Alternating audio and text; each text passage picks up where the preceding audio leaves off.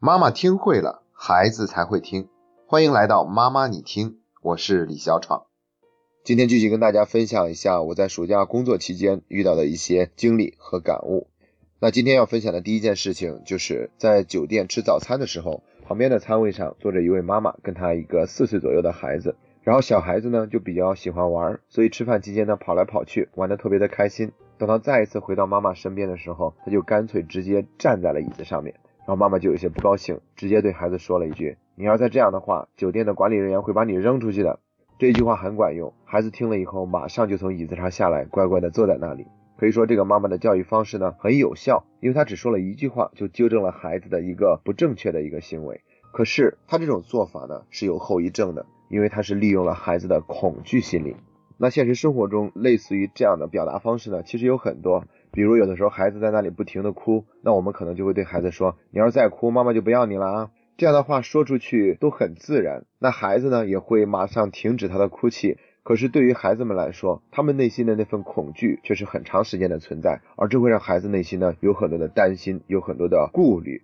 那现在我们中国四书里面的《大学》就很清楚的讲到。身有所愤志，则不得其正；有所恐惧，则不得其正。所以，当一个人他只是因为恐惧和害怕而不得不去约束自己的行为的时候，那他还不是一种正向的力量去驱动他，而是一种负面的力量。而这种东西，他一旦在体内积压太多的话，会让这个孩子显得越来越拘束，甚至是胆小。所以，在这一点上呢，我觉得是越来越有必要提醒大家。在教育孩子上，不要利用这种让孩子害怕或者畏惧的心理，然后约束自己的行为。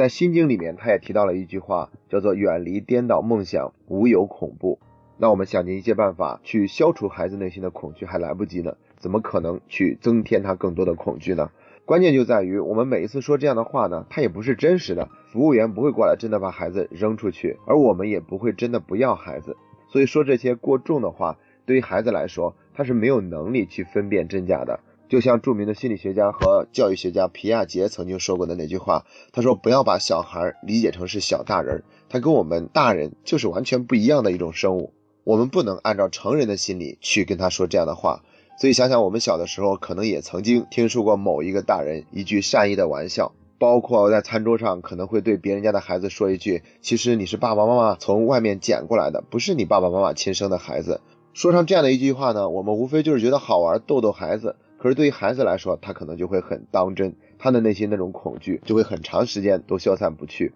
在训练营里面，我还遇到一个孩子，因为参加训练营是第一次离开爸爸妈妈。虽然我们每天都会做一些关于疏导孩子心理，那让他处理分离焦虑的工作，可是这个孩子呢，还是有一天产生了一种想法，他的内心很疑惑，觉得自己的爸爸妈妈之所以把自己送到训练营，是不是就不要自己了？那幸亏这个孩子还能够及时表达出来，要不然的话，我们根本就不知道孩子在这个训练营里每天还经受着这样的恐惧和担心。所以，我们一定要想办法去减少孩子内心的那份恐惧，而不能为了教育上的省事儿说一些话吓唬孩子。然后，这种教育方式呢，的确很简单很有效，但它会有副作用，会有后遗症。哪怕我们要更多耐心的花一点时间去给孩子讲一讲道理，或者去花更多的时间一次一次的纠正他的某一个行为。也不至于要用那样的方式去让孩子直接听我们的话，去变得更加的拘谨，更加的小心翼翼。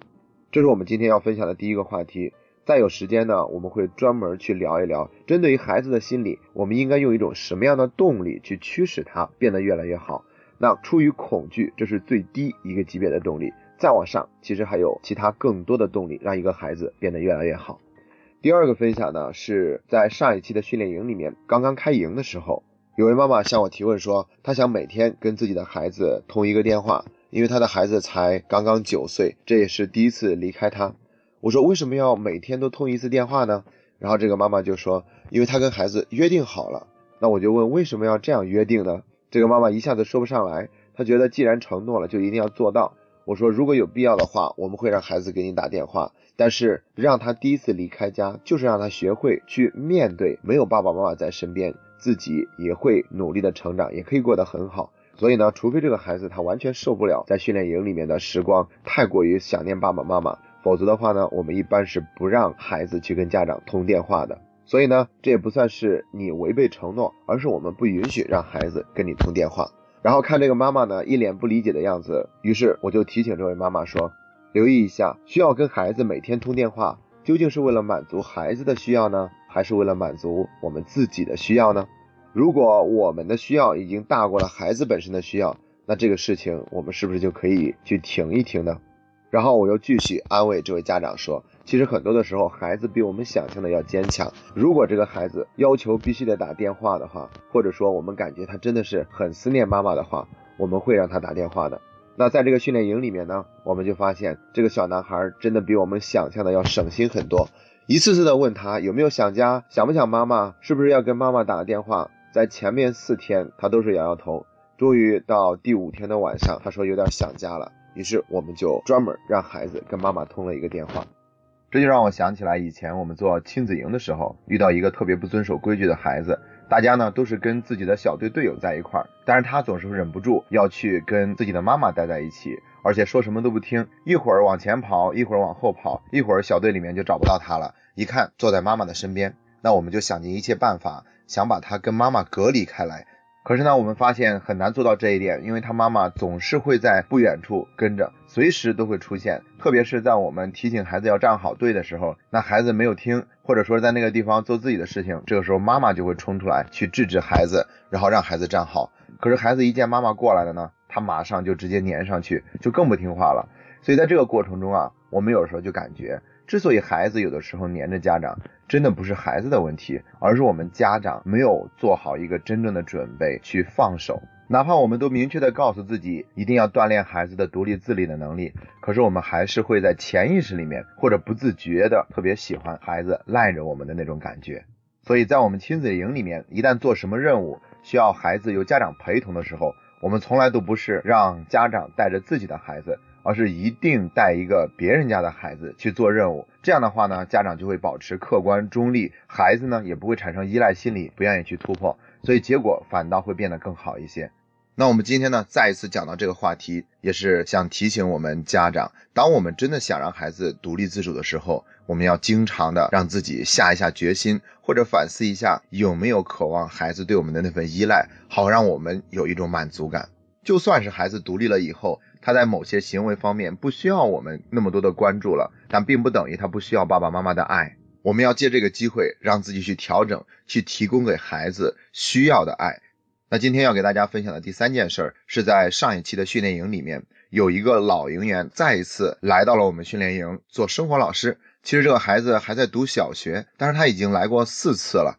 每一次来呢，都是让自己认认真真的做好一个生活老师的职责。就是在那里整理物资、布置物资、准备物资。说实话，在其他的营里面，我都没有见过一个这么认真细致的小女孩能够担当起这样的责任。但是她总是能够把这件任务超出我们期望值的去做好。这次她又来了，她妈妈就在微信上联系到我，问我说：“因为课程内容都是一样的呀，那她为什么总是想一次又一次的再来，而且是在来的时候就让自己变成了一个助教的角色，去给这个训练营的同学们提供服务？”然后妈妈就觉得特别的困惑，她不明白究竟是什么东西在吸引着孩子来参加这个训练营。说实话呢，连我自己也不知道究竟是为什么。那后来这个妈妈在课程进行的过程中，通过我们发出去的照片，看到了孩子正在进行哪一项活动，她就会给我留言说，孩子在家里面跟他沟通不是很好，有的时候跟他有情绪，那应该怎么办？然后还问说，孩子在家里面写作业写的不够及时，暑假作业还没有完成，那应该怎么样提高他时间管理的能力？等等等等。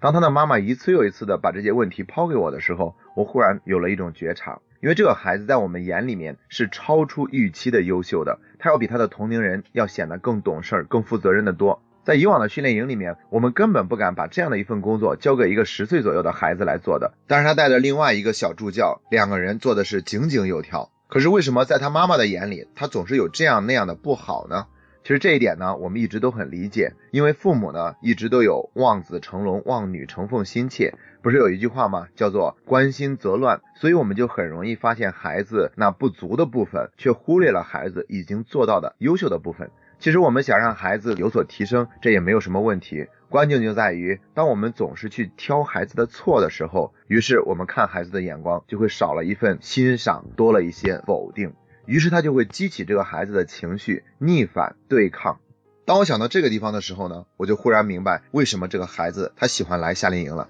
因为在夏令营里面，他能够把这些事情做好，而且是做好了一份他的同龄人很难胜任的工作。我们大家呢都对他有着一份信任嘉许，所以这个孩子在这个地方会得到一份莫大的肯定，他也会让自己的价值有所体现。而这些呢，恰恰是在他生活中最缺少的。所以他才会如此的向往再一次来到这个训练营，哪怕重复做以前的工作，因为他需要得到更多的肯定。所以当我把这些话讲给这位妈妈听的时候，她就特别的有感悟。原来问题是出现在这里，一切都是有来由的。那我们对孩子呢，当然可以让他去变得更好，但是一定要先接受孩子。以前我曾经对自己说过一句话，叫做先对自己满意，然后再对自己不满足。满意就意味着对自己现状的一份接纳，对自己已经做到的这一切有一份肯定，然后我们再期待自己可以做得更好，可以做得更多。对孩子也是同样，我们要先对孩子表示满意，而不是在挑剔的基础上让他去有所进步，那样会让孩子失去力量。